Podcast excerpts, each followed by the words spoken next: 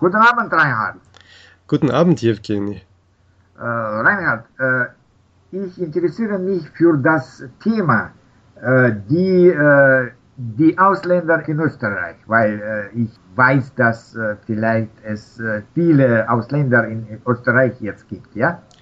Ja, Österreichs Bevölkerung ist in den letzten 20 Jahren doch um einiges gewachsen und ein großer Anteil dieses Zuwachses kommt ja. natürlich von, von Ausländern.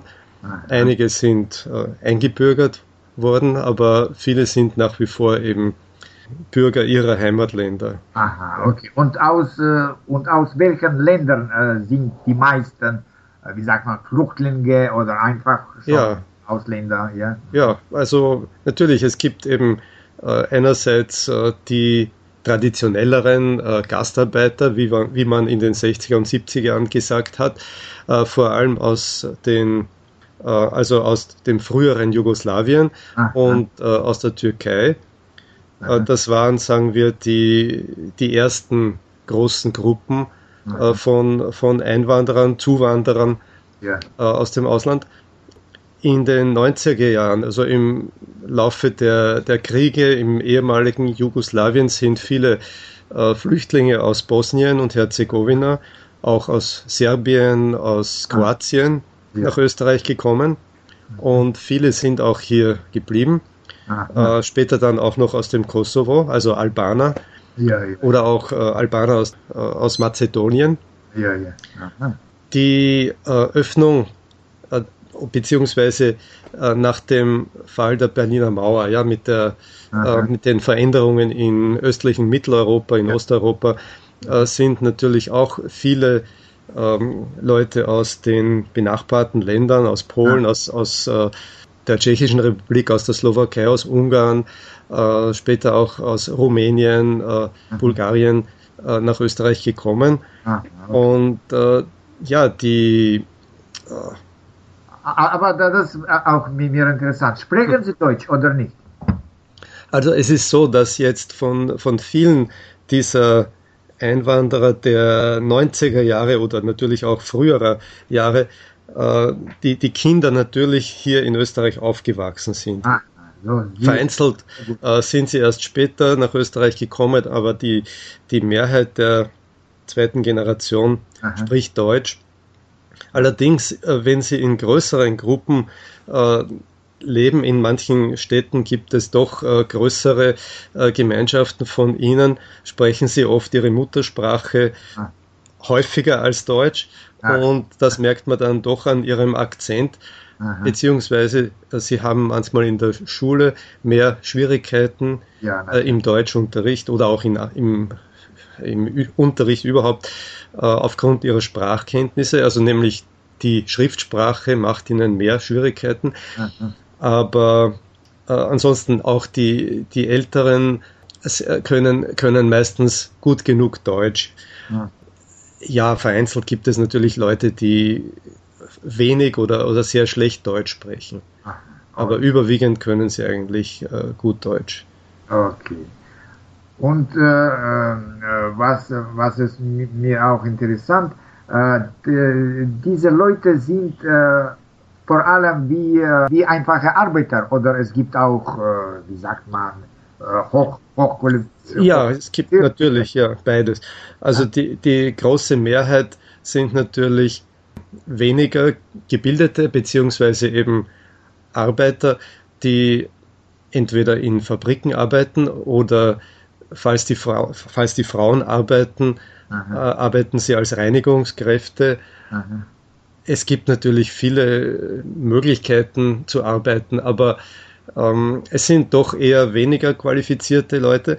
Äh, die höher qualifizierten äh, können teilweise nicht in Österreich ähm, ihre also die, die Arbeit, die sie äh, gelernt oder für die sie eben an einer Universität zum Beispiel studiert haben, ausüben, bevor sie nicht äh, äh, anerkannt ist, also bevor diese Ausbildung nicht anerkannt ist. Und das kann natürlich dauern oder sie müssen überhaupt ein, ein neues Studium absolvieren. Ja, verstehe. Es ist manchmal traurig, dass äh, Leute, die sehr gut Deutsch sprechen, ja. ähm, trotzdem nicht als äh, Lehrer, Professoren, Ärzte oder Techniker arbeiten können, weil sie einfach nicht, ähm, ja, nicht genug äh, ja, Unterstützung finden, würde ich sagen. Aha. Es, es gibt schon äh, welche. Äh, früher gab es einen Ärztemangel ja. und daher auch ähm, einen relativ hohen Anteil von Ärzten aus äh, verschiedenen Ländern, ja. aus Persien, aus Polen und, und anderen, Ungarn zum Beispiel. Aber heutzutage ist es sehr schwer, weil die ja. Äh, Beschränkungen für die Einwanderung ähm, viel strenger geworden sind. Ach. Das betrifft äh, insbesondere natürlich Asylwerber. Das ja. heißt Leute, die eigentlich als Flüchtlinge kommen und dann ja, äh, einen Asyl, Asylstatus äh, anstreben. Äh, sie, sie können nicht immer in Österreich bleiben, weil sie entweder schon in einem anderen EU-Land Aha. zuerst waren, dann werden sie dorthin zurückgeschickt. Ah, so. Oder sie kommen aus einem Land, wo man sagt, okay, sie sind dort nicht mehr gefährdet, also müssen sie wieder zurückgehen, weil sie hier nicht arbeiten können. Ja, oder, und äh, und, ja. Meine, und meine letzte Frage. Mhm, mhm. Äh, wie sind die Beziehungen zwischen äh, Einheimischen und Ausländern? Das ja, das ist ein, ein schwieriges Thema und es spielt einerseits die, die Politik hier eine Rolle, weil die Parteien unterschiedliche Standpunkte vertreten.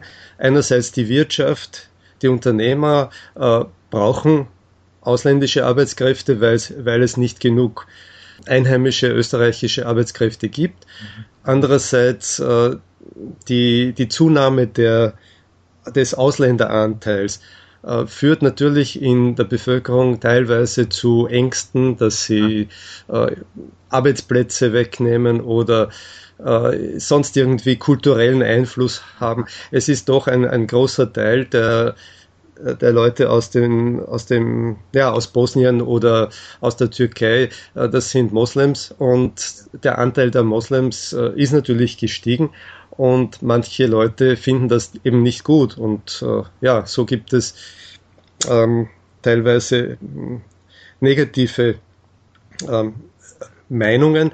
Äh, ich würde sagen, dass im Allgemeinen das, das Zusammenleben mit diesen ähm, jüngsten Einwanderern nicht, nicht schlecht funktioniert. Ja? Das Problem ist, dass äh, äh, in, in Städten zum Beispiel größere äh, Gemeinschaften äh, untereinander nur verkehren und mit den Österreichern wenig Kontakt haben. Äh, in den Schulen natürlich, äh, die Kinder gehen in die Schule, die leben mit den österreichischen, mit den deutschsprachigen österreichischen Schülern zusammen, sprechen sozusagen die gleiche Sprache. Sie verstehen sich recht gut. Aber trotzdem äh, gibt es manchmal durch ihre Kultur, durch diese ja. Unterschiede, wie sie äh, die Zeit äh, verstehen. Also äh, man, man, ich weiß, dass man hier oft sagt, äh, äh, Leute, die äh, sich nicht so an die, die an einen genauen, an genaue Termine halten. Ja, die sind, äh, haben eine ein polychrones äh, Zeitverständnis, ja. Aber Deutschsprachige haben da eher ein monochrones Zeitverständnis. Ja. Und wir sind eher für Pünktlichkeit ja. und auch was andere Dinge angeht. Ja, die Österreicher haben wenig, äh, sagen wir, Scheu vor Obrigkeit und vor ähm, vor Lehrern zum Beispiel. Ähm, an und für sich äh, ist das in, in Ländern, wo viele Einwanderer herkommen, anders. Und dort gibt es eine sehr starke Hierarchie und die, die Leute, die sozusagen die Macht haben, werden respektiert. Aber in Österreich äh, ist immer die Gefahr, dass sie, weil sie keinen Druck von oben verspüren, ah. dass sie dann sehr äh, undiszipliniert sind. Ah. Ja? Also wir müssen uns aneinander gewöhnen, ja, und ich glaube, dass das auch gut so ist, weil in, in heutigen Europa ist das natürlich der Alltag, dass man mit verschiedensten Leuten aus verschiedenen Ländern Kontakt hat und, Kulturen, ja. und man kann auch viel lernen daraus, ja. Ja, natürlich. Aber es ist nicht immer einfach. Ja, danke schön, danke. Das war ja. eine, sehr, eine sehr interessante äh, Erzählung. Danke. Bitte gerne.